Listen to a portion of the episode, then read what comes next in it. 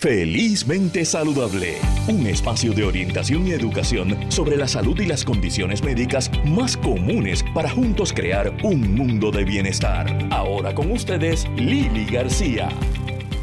Muy buenos días y bienvenidos a Felizmente Saludable con Lili en este sábado.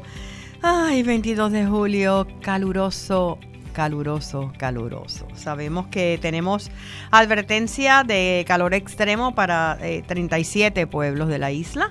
Eh, estamos hablando de índice de calor, puede llegar hasta los 112 grados, así es que por favor protéjanse, por favor hidrátense. Si se van de playa, que ya comenzó el weekend largo para muchas personas, por favor protector solar, muy especialmente eh, a los niños, digo a todos, pero muy especialmente a los niños. Eh, tenemos un programa sumamente variado hoy. Vamos a estar hablando de desde la perspectiva de la quiropráctica, el, ajuste, cuán importante es para los niños justo antes en la vuelta a la escuela. Eh, donde van a cargar con esos bultos y esas mochilas, ¿verdad? Que los lo destrozan. Vamos a estar hablando acerca de cómo ayudar en los retos a los adultos mayores cuando están comenzando a perder la independencia. Eh, cómo debemos trabajar con ellos. Em, también las nuevas tendencias en cirugía plástica, eh, bien interesante. Vamos a hablar con un cirujano plástico residente en, Miami, con su práctica allá, pero puertorriqueño, eh, con una práctica bien interesante la que él tiene. Y vamos a comenzar hablando de las condiciones pulmonares en los niños. Estamos en un momento donde llevamos mucho tiempo con intenso polvo del Sahara, así es que sabemos que eh, pues las condiciones pulmonares están en alzada y tenemos con nosotros nuevamente al doctor Héctor Ortiz, pediatra. Eh, bienvenido, doctor Ortiz, gracias por estar con nosotros en Felizmente Saludable. No, eh, gracias a ustedes por invitarnos a, compartir un poquito, ¿verdad? de orientación a, a nuestros pacientes y sobre todo a los padres, ¿verdad? que son los que se ocupan del bienestar de nuestros niños. ¿Cómo, ¿Cómo está la situación con esto del particulado del Sahara? ¿Ha sido más intenso en términos de las condiciones pulmonares? Sí, eso es correcto, eso es correcto. Nosotros tenemos una población bastante alta en Puerto Rico de pacientes con condiciones alérgicas, uh asma bronquial, rinitis alérgica, conjuntivitis alérgica, dermatitis atópica, eh, pacientes que tienen una combinación o solamente una de estas condiciones o usualmente una combinación de ellas este y sobre todo la el asma, la rinitis alérgica, las alergias nasales y las alergias oculares pues se exacerban mucho en el tiempo donde tenemos mucha contaminación, sean los fuegos, ¿verdad? De, los incendios estos espontáneos, cuando, cuando hay sequía, pero sobre todo, sobre todo con el polen y con, y con el polvo de Sahara. Estamos impresionados porque en estos días cuando vemos la, las eh, los informes de, de los meteorólogos. Del, del tiempo, de informe de la meteorología, sí. La, nube que estamos viendo ahora que sube en el Atlántico casi hasta Groenlandia, eso hace tiempo que no se veía. no, de hecho, de hecho se determinó que ha sido la más intensa que hemos tenido en el año hasta ahora. Eso es eh, correcto. Si ya hoy estamos comenzando a salir de ella. A salir un poquito de ella. Pues sí, se van a exacerbar las condiciones Normalmente eh, nosotros orientamos a los pacientes y si son niños, pues, a su cuidador, a su papá, de lo que se llama control ambiental. Con, con primero en casa, ¿verdad? Con el control del, de la exposición a polvo, al pelo de animales. A, en, yo soy de Mayagüez, yo, soy de Yauco, pero vivo en Mayagüez hace muchos años. Y cosas, uno piensa, no, es en Estados Unidos cuando viene la primavera y el polen, los sí, sí, sí. No, señor, aquí florecen tres palos de mango detrás de tu casa y a los niños te va a dar asma y les va a dar alergia y los papás te lo dicen. O sea que sí. O sea que los alergenos aquí es, completamente diferente a lo que hay en Estados Unidos. Sí, y, recordemos una cosa, nosotros tenemos un clima que cambia, pero no cambia tanto durante el año. En Estados Unidos pues vas a ver en, en periodos de estación, sobre todo en primavera, que se exacerban estas cosas. Aquí obviamente se van a exacerbar en algunos momentos, pero nosotros tenemos este problema básicamente los 365 días del año. O sea que el, aquí la recomendación es comenzar por, eh, por mantener un balance mayor dentro del hogar, porque es tan difícil controlarlo con los niños.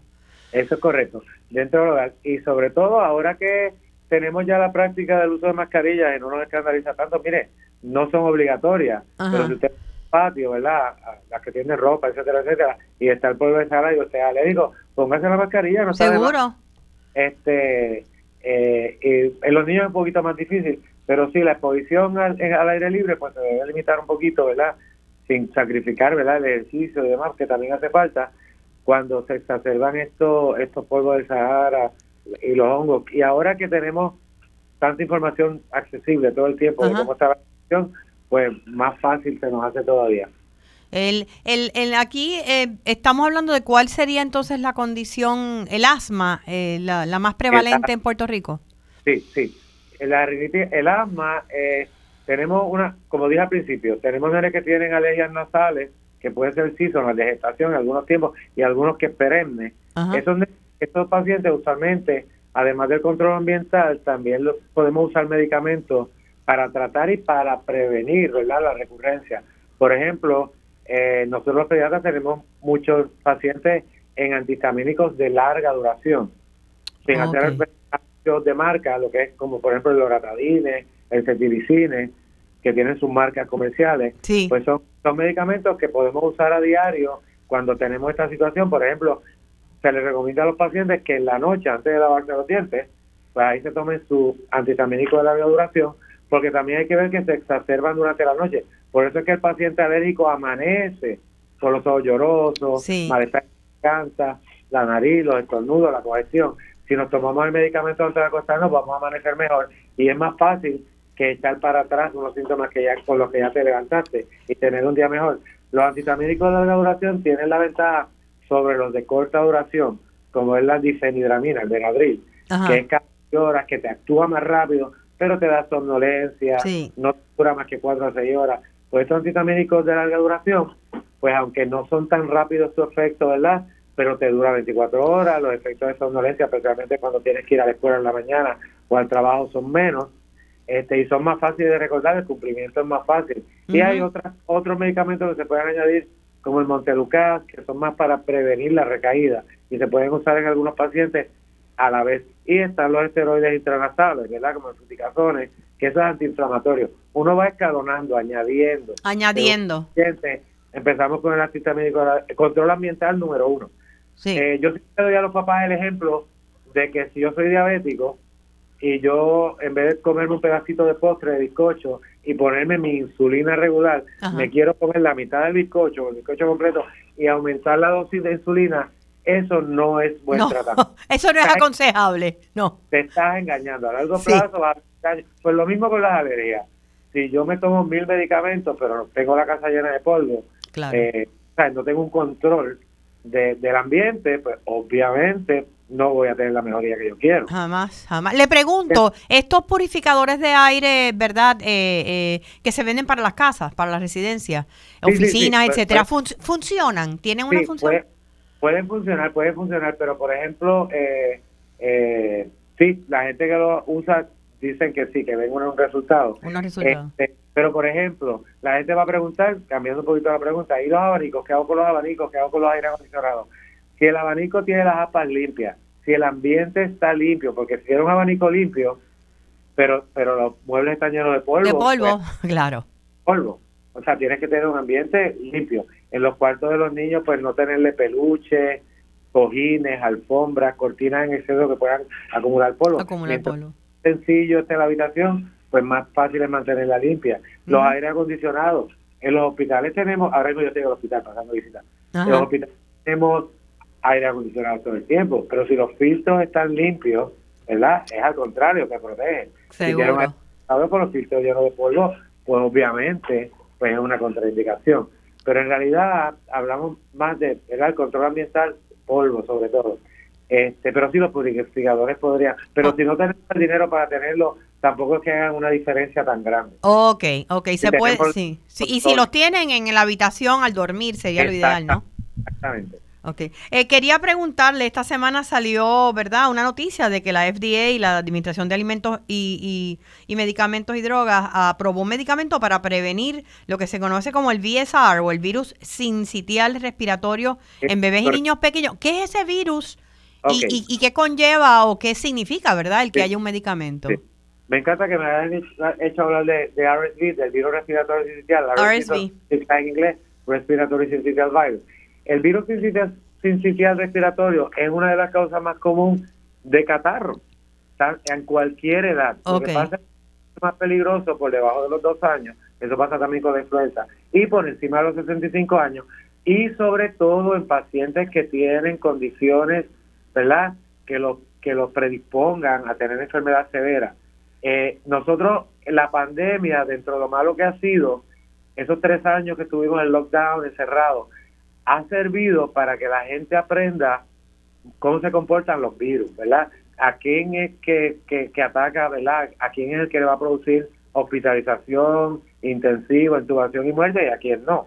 Pues eso no es nada nuevo para los médicos, los epidemiólogos, los infectólogos, tanto de adultos como los, los de niños. Eso ocurre con todas las enfermedades respiratorias, incluyendo la RSV. Seguro. Incluyendo, la influenza. Sí. Que de eso quiero hablar un ratito cuando terminemos de la influenza. Porque tenemos ahora una exacerbación de influenza también seria. Wow. Eh, ¿Qué pasa? El, el virus respiratorio sincitial es una de las enfermedades más comunes, sobre todo en la niñez. En los niños sanos, ¿verdad? Y en los adultos sanos y en los envejecientes sanos. Usualmente es un catarro que dura una o dos semanas, un catarro como cualquier otro catarro, un rinovirus, que te va a poco, estornudo, congestión, tos, fiebre quizás el primer día, si es que te da, y después estás una semana, semana y media con un catarro.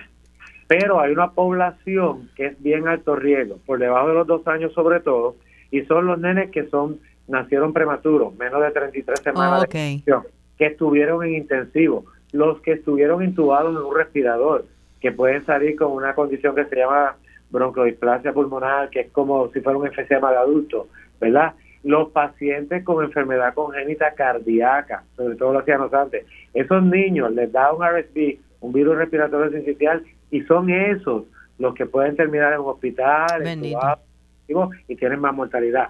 El niño sano, ¿verdad? Relativamente sano, sí podría tener esas complicaciones, pero en mucho menor grado. Lo mismo en la los, los mayores de 65 años, si son cardíacos, hipertensos, diabéticos, tienen otras condiciones, como el COVID, pensemos en el COVID, las mismas cosas que nos hablan del COVID aplicarían a este virus. A este virus. Lo, lo único que el COVID trata mejor a los niños que la influenza y el RSV. El COVID es peor mientras mayor tú eres, va, va bajando la probabilidad de con la edad, pero la influenza y el RSV en los extremos de la vida, menos de dos años más de 65. Pues este es un medicamento que e, es una es una inyección intramuscular. Se llama Payfortus. El nombre médico ni los médicos no lo aprendemos. es Niservimab. Wow. Okay.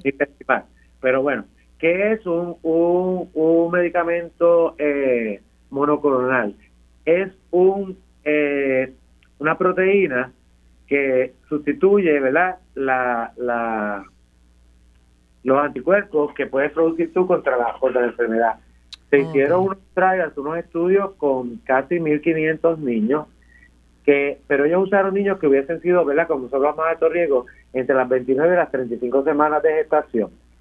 Encontraron que con este, una única inyección, cuando empieza la temporada en Estados Unidos, que es en octubre y dura más o menos como hasta abril, que es el pico alto de, del RSV de los Estados Unidos.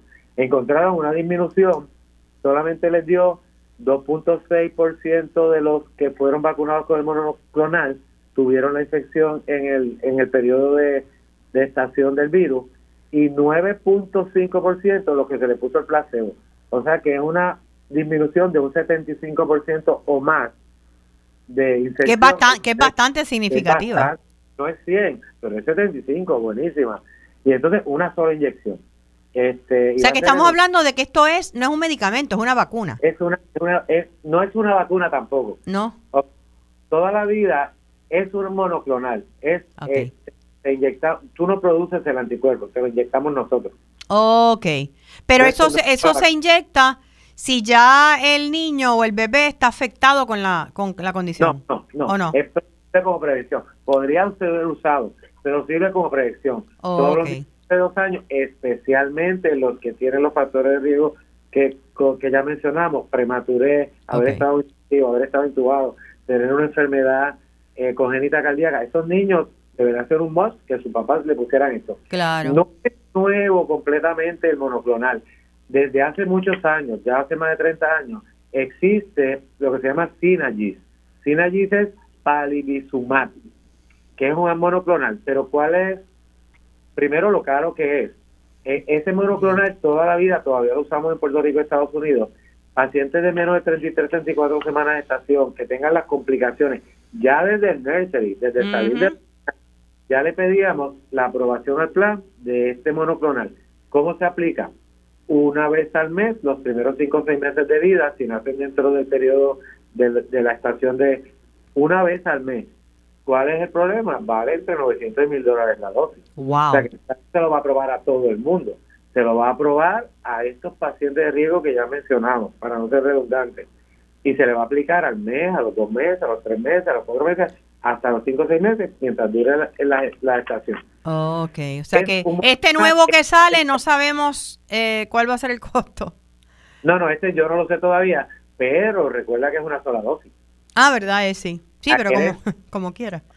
Por cuanto dure, este le ponen la dosis empezando la, la estación en octubre y protege hasta por 5 meses. Hasta por 5 meses, o sea que... Pico. Sí es, una sí, es una noticia positiva. Se nos está acabando el tiempo, pero no quería irme sin que mencione las estadísticas de la influenza ahora mismo en los niños. ¿Qué está pasando? ¿Qué le preocupa? Eh, no, no, no le puedo dar los números porque eso cambia día a día, ¿verdad? claro. Informe igual que el CDC.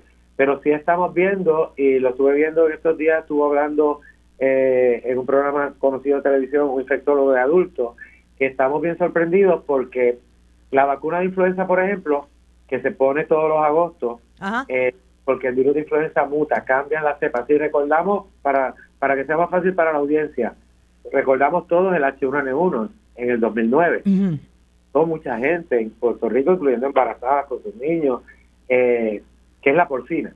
pues, pues, las cepas de, de influenza pues son H y N. Me lo voy a inventar, H3N5, H4N6, las que sean. Pues estas cepas cambian las que están circulando usualmente en verano. O sea que en mayo ya no usamos la vacuna que usó, que salió en el agosto-septiembre del año anterior, es el año escolar, sino que se va a salir ahora eh, la vacuna, entre paréntesis nueva, ahora a mediados de agosto, que es la que nos va a cubrir hasta el verano que viene. Porque en verano, o sea que la vacuna de influenza, entre comillas, es nueva cada agosto, cada comienzo escolar y todos nos deberíamos vacunar todos los años a partir de los seis meses de edad. Niños de los seis meses no se la ponemos. A partir de un niño de seis meses de edad, todos los niños, todos los años está indicado que en agosto cuando salga esta vacuna se le ponga. Pues lo que estamos viendo, a diferencia de, primero que ha habido un aumento en los últimos par de meses, a par de meses a partir de Semana Santa para acá, puede tener que ver con los viajes, igual que el COVID. Sí. Gente, pues que ya no nos estaba poniendo mascarilla pero estamos viendo una incidencia mayor de influenza B que de influenza A, cuando tradicionalmente vemos mucha más influenza A que influenza B. Ah, doctor, pero ¿cuál es la diferencia? Mira, cualquiera de las dos, no hay una mejor o peor. Sí. ¿verdad? Te va a dar los síntomas que te va a dar. Pero por alguna razón está circulando ahora mismo de hipa, ¿verdad? Acabo de admitir un paciente con influenza B. No porque tenga influenza B, cuidado. Los pacientes no se admiten porque tengan influenza o COVID o dengue o micoplasma se admiten porque están deshidratados, tienen dificultades. Seguro, tienen, uno, sí, tienen algunos síntomas que, pueden ser graves. Es, por complicación. El paciente con influenza se trata en la casa, con dengue, ¿verdad? O con COVID. En, en, en, la mayor, en la, gracias a Dios, la mayor parte de los casos. Pero sí estamos viendo más casos de influenza y, y especialmente, que era por lo que quería hablar, de influenza B. Pero que no cunda el pánico, no es porque la B sea peor que la A o la A peor que la B también depende de los factores de riesgo del paciente. Seguro, lo importante es estar atento a los síntomas. Es que nos tenemos que seguir cuidando. Claro. Y ahora que ya pues estamos, ¿verdad? Estamos regresando a nuestra vida, entre comillas, normal, que la gente aproveche cuando escuche que ya está la vacuna disponible, pues que se ponga su vacuna. Ah, otra cosa, del COVID no voy a hablar mucho para quitarles más tiempo. Estamos viendo mucho COVID, pero es ya la... ¿Otra vez?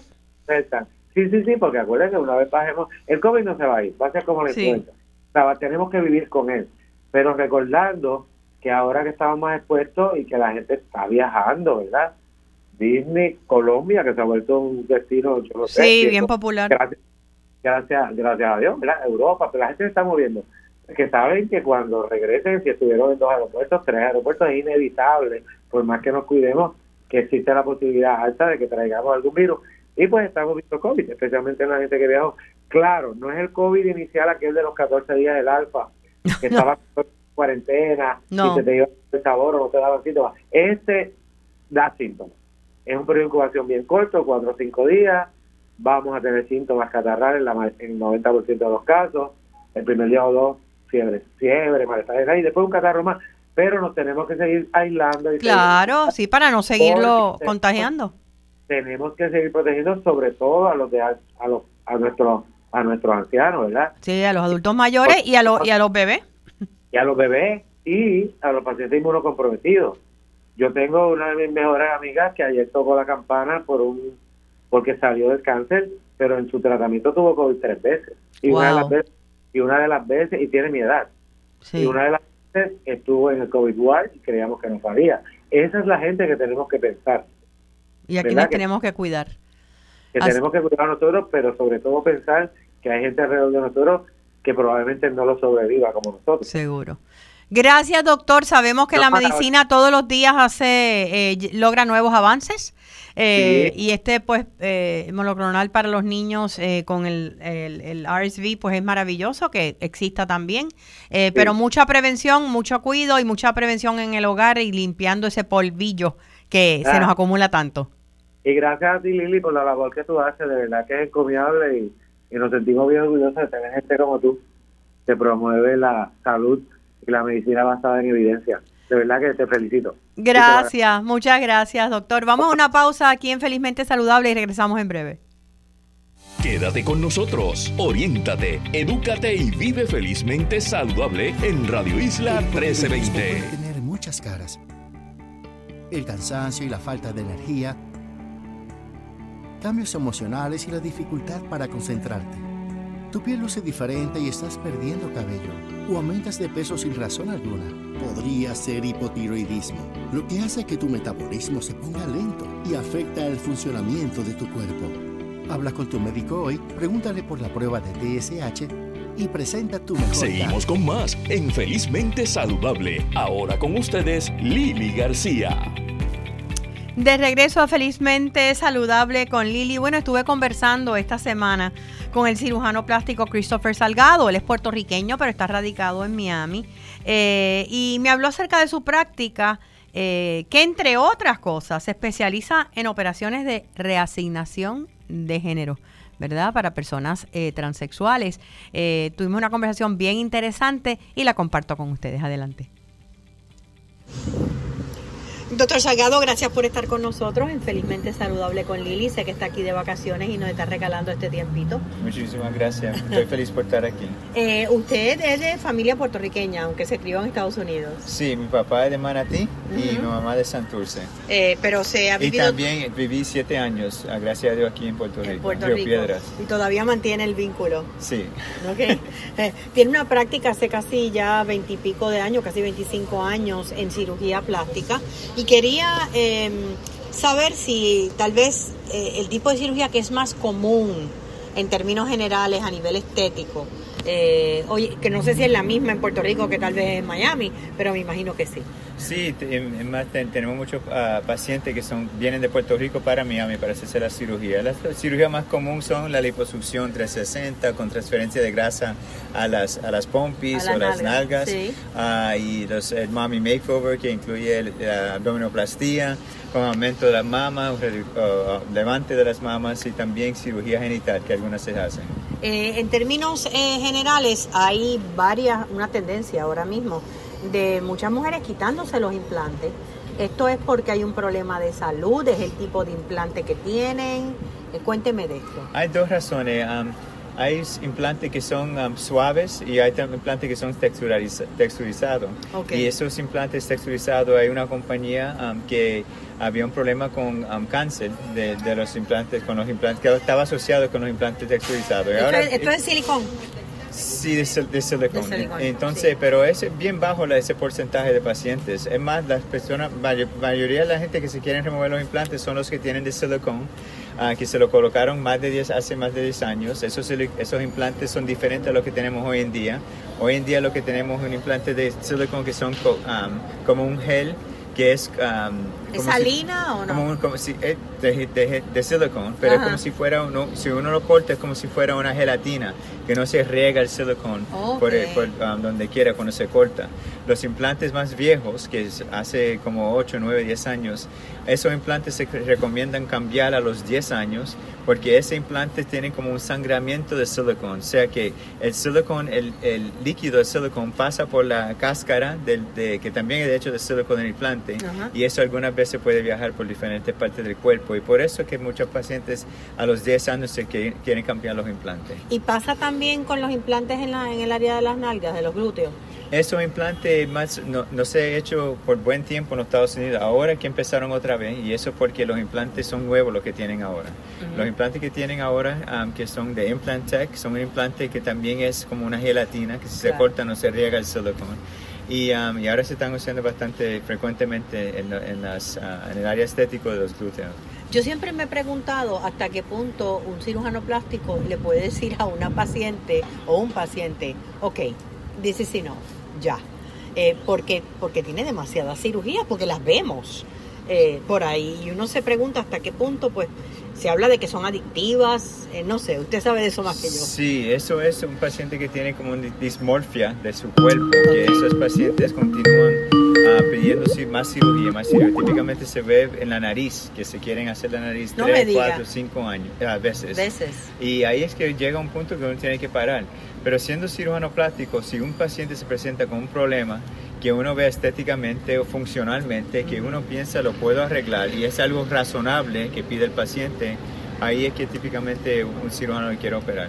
Pero es muy importante el punto que usted menciona. Sí, la parte ética por parte del cirujano y ser honesto con el paciente. Sí, exacto. Y eso es dismorfia de, de, cuerpo que uno tiene. Hay diferentes evaluaciones que uno puede hacer aquí ya están publicadas que uno puede hacer para evaluar a ese paciente, para tratar de negar a ese paciente para cirugía. ¿Hay una edad donde ya la cirugía estética no es recomendada? No hay, honestamente no hay ninguna edad. Ah, yo hasta yo hago también cirugía de, transformación de género. Okay. Y yo tengo una paciente de hombre a mujer que eh, no estaba uh, no se sentía cómoda en el, género donde en que ella estaba y se le hice una vaginoplastia que decía que remover el pene y construir una vagina a los 90 años. 90 años. A los 90 años. Y esa paciente me dijo que, uh, doctor Salgado, ah, si, si yo me muero en la mesa de cirugía, espero que me, termine la cirugía para yo no irme para mi tumba con el, con el género con, en que yo no pertenezco. O sea, él nació hombre y nunca se sintió que él era hombre. Exacto, y muchos de estos pacientes ya a los tres o cuatro años se sienten que están en un cuerpo errado para ellos. Para ellos. Sí. Eh, nunca le confesó, digo ahora yo con la curiosidad, ¿por qué tardó tanto en hacerlo? el tiempo donde uno se hace la transición uh, es bien variada de paciente a paciente. Algunas veces, por ejemplo, ese, ese, esa, esa mujer, trans, transgénera mujer, uh, tenía hijos, estaba trabajando y no quería salir y decirle a los hijos que era mujer, o no quería decirle al trabajo. Muchos de ellos se quieren esperar que los, los padres ya fallezcan o mueran, entonces ellos ahí es que salen. Entonces es bien diferente a la edad que ellos se quieren hacer la cirugía, si es que, si es que se quieren hacer la cirugía. Sí, porque no necesariamente toda persona transgénero termina con, con, una cirugía. Eso es verdad. Y también es importante uno eh, respetar el género en que ellos se identifican, aunque sea algunas veces difícil para muchas personas, dependiendo de la apariencia que ellos tengan. Pero si, si um, ellos se, están debajo de la influencia, número uno, ellos van... Uh, con uh, psiquiatría, psicólogos, siguen con tratamiento de psicológicamente. Para poder tomar esa decisión, y eso es, un tema que quería traerle, eh, porque una vez lo hacen, pues no hay, no hay vuelta atrás. Eh, eh, ellos pasan, eh, estos, estas personas transgénero pasan por un proceso de ayuda psicológica. Sí, lo, lo pasan y eso es importante antes de hacer las hormonas, es recomendado por el psiquiatra o, el terapista mental, a psicólogo, para recomendar a ese paciente para que tengan los, de, recetan las hormonas. Y después de eso, el, otro paso es para recomendar para cirugía de pecho, por ejemplo, aumento de seno o hacer mastectomía para masculinizar el, pecho. Y si quieren hacer cirugía genital, pues entonces son dos cartas por diferentes independientes psicólogos o psiquiatras que recomiendan al paciente hacerse la cirugía. O sea que generalmente cuando llegan a usted, sea un cuerpo de hombre o de mujer que quieren hacer la reasignación de género, eh, ya llegan con una seguridad. Sí, llegan con una seguridad. Y también me gustaría mencionar que el, porcentaje de pacientes que se arrepientan es menos de un por ciento. Por ejemplo, yo creo por eso que la, influencia de terapista mental es bien importante, porque por eso que la, gente que se arrepienta es tan bajo, el porcentaje, menos de un por ciento. Y es una, un tipo de cirugía que sigue siendo bastante controversial. Sí, últimamente está hasta más controversial, infortunadamente. Y, creo que... Y especialmente en la Florida. Especialmente en la Florida, tienes razón. Y yo creo uh, que también, yo creo que yo, yo, yo, yo entiendo la, la, controversia. Yo entiendo que um, a esa edad, algunas veces, especialmente con las hormonas de los niños de 2, 10, 2, 11, 12 años, 13 años, yo creo que la, la parte de terapia mental es bien importante y, y, yo estoy de acuerdo de no hacer las cirugías antes de los 18 años. Y eso fue... Eso sería para, digo, yo pienso, ¿verdad? Que sería lo lógico. Es lo lógico, pero infortunadamente yo creo que habían cirujanos que estaban haciendo la cirugía un poquito más temprano que eso. Y, ah, Obviamente con autorización de los padres. Sí, con, sí. Pero aún así es temprano aún así es temprano, pero también estos pacientes ahora teniendo más de 12 años de experiencia con esta población, ellos también sufren, tú sabes, y siempre dicen que la, la, porcentaje de pacientes transgéneros o personas transgéneros, 40% de ellos en un momento en su vida intentaron a suicidarse. Wow. Eso es mucho. Es mucho y porque sufren. Y, y han, han, hecho muchos estudios que con las hormonas y cirugía eso influye y, mejora la, la, calidad de vida. Porque de repente se encuentran en el cuerpo que ellos se sintieron que era con el que debieron haber nacido. Sí, eso es verdad. Eso es eh, verdad. Eh, en el caso, y hablando que estábamos hablando fuera verdad del micrófono, me estaba comentando que en el caso de las eh, eh mujeres que se hace la operación de reasignación para convertirse en hombre, se hace un implante de pene. Sí, eso se hace, es el final a etapa de, las, de, las, ah, de la cirugía. Primero esos pacientes típicamente, algunos se, ah, feminizan la, cara y después se quitan los órganos reproductivos y después si ellos quieren, solamente si ellos quieren, pues se hace la cirugía para, para reconstruir un pene y después que tienen sensibilidad en la construcción Ahí entonces que se coloca el implante para, para tener relaciones íntimas. o sea que el pene, el pene puede ser funcional con un implante. Eso puede ser funcional, sí. Eh, ¿Por qué esta población? ¿Qué es lo que lo lleva a, a trabajar en esta población? Yo llevo, como llevo ya 23 años practicando, yo hice un año en Taiwán y en Taiwán fue que me em, empecé con la experiencia de esta ah, población. Y lo número uno fue la ciencia que me agradó. La ciencia en, términos de que no había mucho publicado en este campo. Esa parte fue la mayor parte que me influenció al, al principio. Y luego después de eso, fue la, la, la, población en términos después de cirugía, lo contento que ellos estaban. Es como si uno se le quitaron un cáncer a un paciente. Son bien, bien agradecidos, porque número uno, uno lo entiende como ser humano y también uno lo entiende las cirugías, que no hay muchos cirujanos que hacen estas operaciones. No, eh, no, son un mínimo en Estados Unidos también, inclusive. Sí, son mínimo. Ahora un poquito más en términos de mujer a hombre, pero de hombre a mujer hay muy pocos los que hacen la cirugía, menos de 10. De, o sea, de cuerpo de hombre a mujer. De cuerpo de hombre a mujer hay quizás como 20, 30 cirujanos, pero de, mujer, a, hombre, menos de 10. Es menos de 10. Sí. Wow. Y aparte de esta población, trabajan en lo que es eh, cirugía eh, en el área vaginal para las mujeres y en el área de, ¿verdad?, del pene para los hombres. Sí. Eh, ¿es, ¿Es cirugía estética o hay también algo que tiene que ver con mejorar calidad y salud? Eh, yo empecé en el eh, trabajando con las mujeres en el área genital con um, problemas de cáncer o de trauma o infecciones y construyendo después que le tienen que hacer esas cirugías que son removiendo los cánceres, entonces reconstruyendo esas partes anatómicas del, área genital. Empecé en ese, en, ese, en ese área y luego estéticamente empecé con los pacientes que tienen hipertrofia de la labia menor, que puede causar dolores, infecciones. También hacemos, achicamos el canal vaginal con mujeres que, por ejemplo, tienen un bebé de 12 libras, que se puso muy amplio, el canal ocurre? vaginal ocurre, o 11 o 10 libras, y ya no tiene muchas... Uh, no, siente mucho cuando tienen relaciones íntimas para ella o para, para el esposo, por ejemplo, el novio. Y eso es, que por esa razón que se quieren hacer la cirugía de achicar el canal vaginal. Um, también en el área de um, si tienen el, capuchón del, uh, que cubre el clítoris, no tiene mucha sensibilidad, se puede reducir el capuchón se puede también, como la, um, uno pierde grasa en la cara, también puede perder grasa en la labia mayor. Y ese área, no para rejuvenecerlo, muchos pacientes vienen para rejuvenecer ese área con inyecciones de grasa en la labia mayor, cosas así. En términos del hombre, uh, los que vienen ahí son hombres que quieren um, aumento de pene. Y, um, en ese área típicamente es como de 5 pulgadas y medio, es normal para la lentitud del pene, y como 5 pulgadas alrededor. Esos son el, promedio de los pacientes que de términos de tamaño. De tamaño. Y si tienen menor que eso, algunos tienen micropene, que es menos de 4 pulgadas, se puede alargar el pene por una pulgada, cortando el ah, ligamento suspensorio del pene y también colocamos grasa délmica que viene de la parte inferior del glúteo en el hombre y se puede básicamente aumentar la circunferencia del, pene también como una pulgada o dos pulgadas.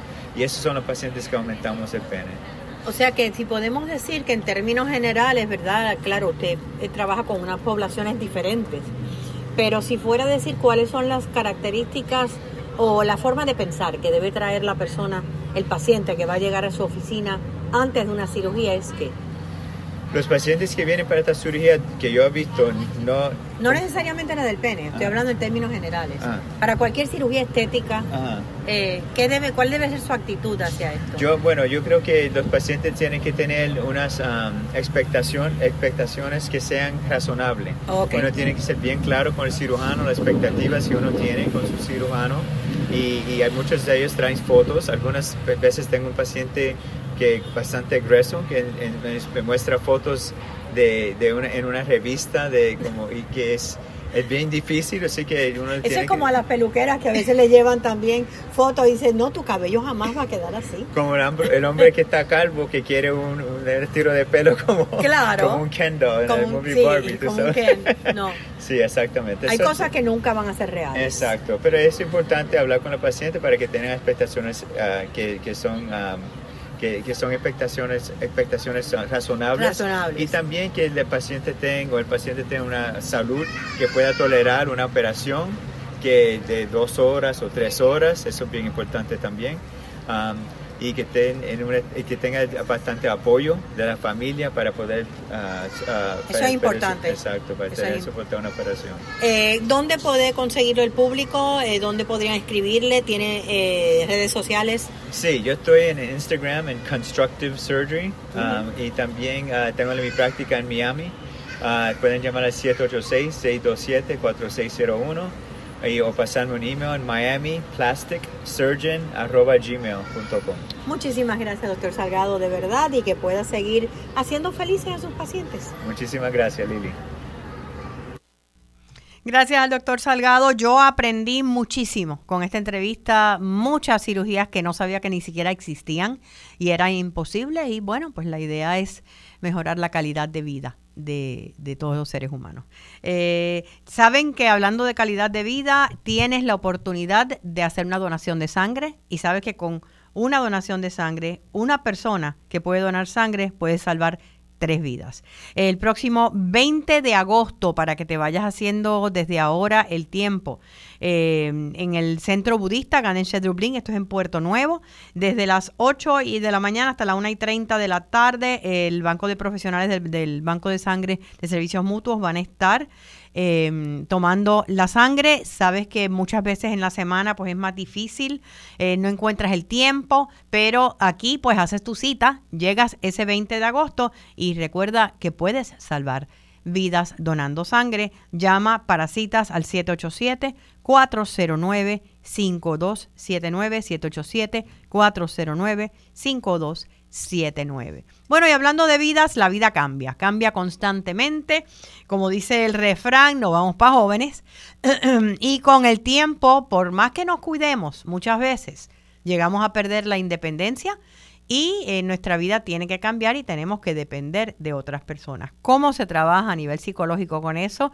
Yo creo que todos eh, en Puerto Rico tenemos a alguien en nuestra familia que ya sea por la edad o sea por una condición de salud ha perdido su independencia. Tenemos con nosotros al psicólogo con especialidad en adultos mayores, Antonio Aguilar. Antonio, bienvenido a Felizmente Saludable. Muy buenos días, Lili. Muchas gracias por invitarme a tu programa y un cordial saludo a todo el público Radio Escucha. Sé que tienes tu, tu práctica en, en Chicago, eh, en el área, ¿verdad?, de Illinois, eh, cerca de Chicago. Eh, y quisiera que nos hablaras acerca de con qué te encuentras en términos de cuál es el reto mayor para las personas, que todos vamos hacia eso, al perder esa independencia. Sí, básicamente ese tipo de reto consiste en cómo, cómo, cómo un individuo empieza a redefinirse, a evaluarse y a modificarse a sí mismo a tenor con ciertas dificultades que nosotros los psicólogos llamamos fragilidades. Estas fragilidades responden hasta cierto punto a lo que el negociado federal del censo define como los tipos de incapacidad pero en vez de verlo desde una perspectiva que podríamos llamar catastrófica, nos estamos concentrando en cuáles son los aspectos positivos que pueden haber dentro de todas y cada una de esos, perdón, todos y cada uno de esos seis renglones, para entonces aprender a vivir con lo que vendría siendo mi nueva realidad. Eso es, digamos, básicamente la forma en la que yo podría resumir lo, la mayoría de los casos que me llegan. O sea que estamos hablando de que hay, hay cosas que no se pueden negar. Eh, va a cambiar tu estilo de vida por lo que sea, sea una condición médica, sea fragilidad por la edad, etcétera. Entonces, ¿cómo vamos a manejar con aceptar eso? Eh, porque yo me imagino que, eh, digo, como tanatóloga también, cuando tú trabajas con la pérdida y la pérdida de salud es una pérdida, el coraje si, si, si se te aferra, eh, te, te chavaste porque vas a vivir en coraje el resto de tu vida. Efectivamente, Lili, mencionaste una de las emociones más básicas que podemos experimentar los seres humanos y es el coraje. Pero el coraje, a su vez, es un producto de lo que vendría siendo una respuesta al miedo. Claro. Y precisamente eso es una de las cosas que es importante comenzar a explorar. Exactamente a qué le tienes miedo, cómo tú lo puedes precisar cómo tú lo puedes pasar por ese filtro que yo le llamo el REM, que vendría siendo reflexionar, evaluar, modificar. Reevalúas, examinas y modificas tus pensamientos, tus actitudes, tus recursos, cuáles son tu, tu perspectiva, tu propia visión, tu propia misión, y de ahí es que comienzas a encaminarte. Por eso es que la labor del psicólogo tiene que ser fundamental, porque todavía se sigue asociando que la persona que consulta es porque se encuentra en un estado sumamente crítico o en una situación límite y eso es un estereotipo. Sabemos que no necesariamente es cierto. O sea que en tu caso ves en tu práctica personas que están acercándose a ese momento y quieren prepararse. Exacto. Hay también personas que quizá han, que quizá han llegado a pensar que a lo mejor se les hizo tarde y justamente de ahí también consiste parte de mi labor, es advertirles no, no necesariamente es tarde porque si usted está consciente de que todavía hay aspectos en su vida que los puede modificar, entonces implica que aún hay mucho espacio o mucha oportunidad para un cambio favorable. ¿Cuáles serían los elementos más importantes en términos de modificación? Vamos a entrar en ellos. Te voy a pedir un favor. Pues, antes, antes de entrar en ellos, ah. voy a hacer una pausa. no? Eh, no te me vayas. Regreso contigo eh, para seguir hablando de esto que, que, es tan importante. Eh, regresamos en breve. Quédate con nosotros, oriéntate, edúcate y vive felizmente saludable en Radio Isla 1320. Si tiene alguna condición crónica como hipotiroidismo, hable con su médico para ver si una receta de 90 días es adecuada para usted. Con una receta de 90 días tendrá el tratamiento suficiente para tres meses y así será menos probable quedarse sin su medicamento. Además hará menos viajes a la farmacia y un copago solo cada 90 días. Si su médico establece que el medicamento a largo plazo es eficaz y lo tolera bien, pregúntele hoy si una receta de 90 días es adecuada para usted. Auspicia AbbVie. Seguimos con más en Felizmente Saludable. Ahora con ustedes, Lili García. De regreso a nuestro último segmento de hoy de Felizmente Saludable, nos acompaña el psicólogo con especialidad en adultos mayores, Antonio Aguilar, y estamos conversando acerca de cómo enfrentar, ya sea en nosotros o en alguien cercano, ¿verdad? Eh, como cuidadores, eh, la falta de independencia que llega por diferentes situaciones con la edad.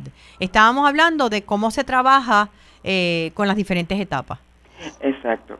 Cuando usted me preguntó cómo se trabaja con las diferentes etapas, yo siempre procuro promover un proceso de reflexión que está fundamentado en tres preguntas. La primera es, ¿cuáles son los recursos que me permiten promover mi propia independencia? ¿Qué recursos tengo? ¿Son recursos económicos? ¿Son recursos, digamos, culturales? ¿Recursos médicos? Pero lo más importante en mi papel como psicólogo es en los recursos sociales y emocionales. Cuento con apoyo familiar. ¿Quiénes de esas personas que componen mi núcleo familiar son, digamos, consistentes? Son personas que yo puedo confiar. Confiar en ellas. Confiar en ellas.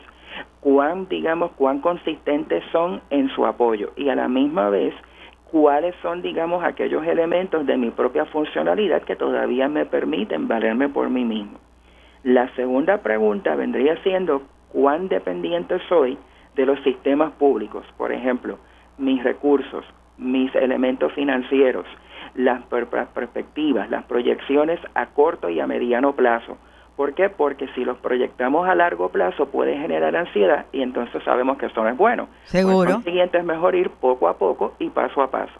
La tercera pregunta de ese análisis inicial vendría siendo cuán viable es el autocuidado, qué estoy haciendo, qué yo puedo hacer, cuáles son los recursos que yo tengo para procurar que ese concepto del autocuidado sea uno práctico, sea uno utilitario y que vaya a redundar en los impactos deseados.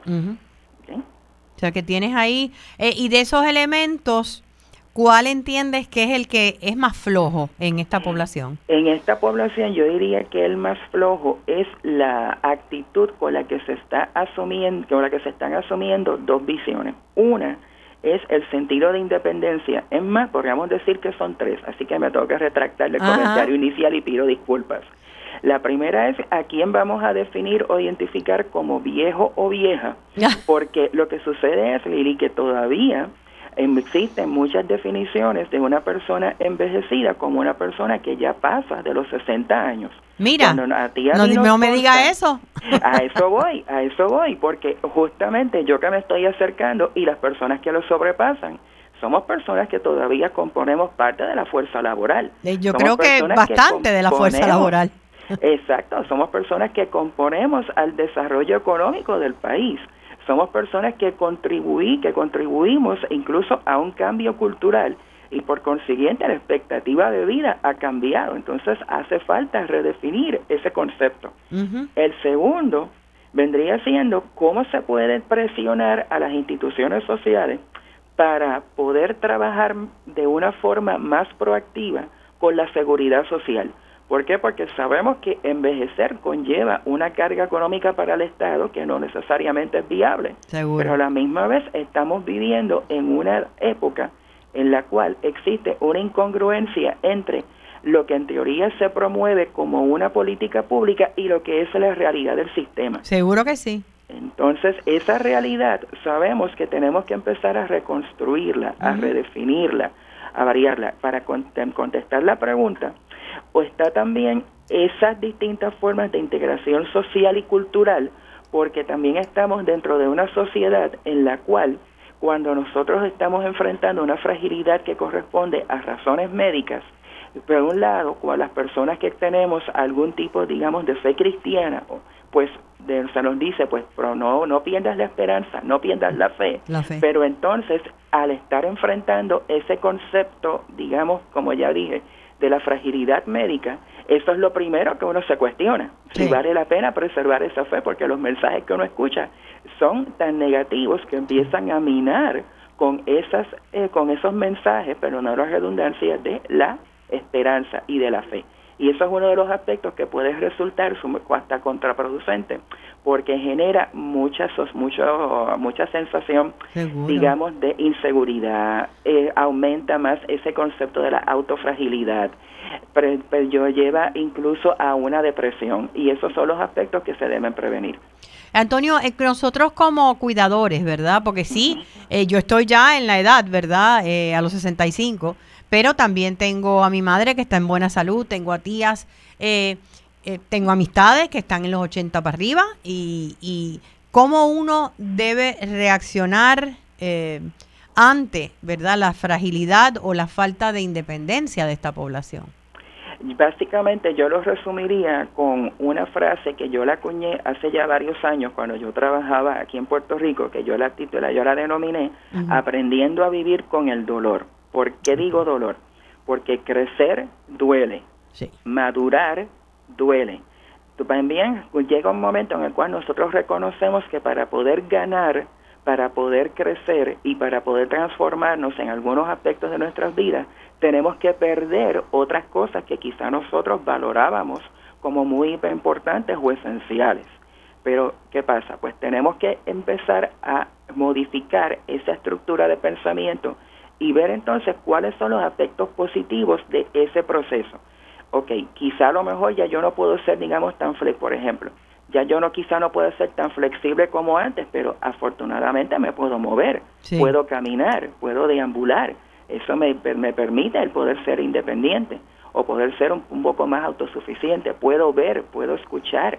Esas son las cosas que a veces pasamos por alto. Y eso nos ayuda a centrarnos y a concentrarnos en quiénes somos, cuál es nuestra esencia y cómo podemos entonces ser útiles para otros. O sea que mm, lo que estoy escuchando de ti es que yo como cuidadora es recordarle a esa persona todo lo que sí todavía puede hacer. Exactamente, exactamente, es recordarle lo que todavía sí puede hacer. ¿Por qué? Porque la tendencia natural del ser humano es hacia cuando está enfrentando situaciones críticas es a una propensión a la negatividad. A la negatividad, lo que ya no puedo hacer. Lo que ya no puedo hacer o lo que yo fui. No, hay que tienes que concentrarte en quién eres al presente y lo que todavía puedes hacer. Claro. ¿Por qué? Porque muchas veces el mensaje general de negatividad es tal que entonces se parte de la se parte de la perspectiva de que se pierde la fuerza moral. No, todavía nosotros podemos tener muchísimas personas de edad avanzada que todavía, la, quizá la fuerza física no sea la misma que antes, pero todavía está presente. Sí. Lo hace frágil, pero eso no necesariamente implica que esté ya completamente impedida o impedido,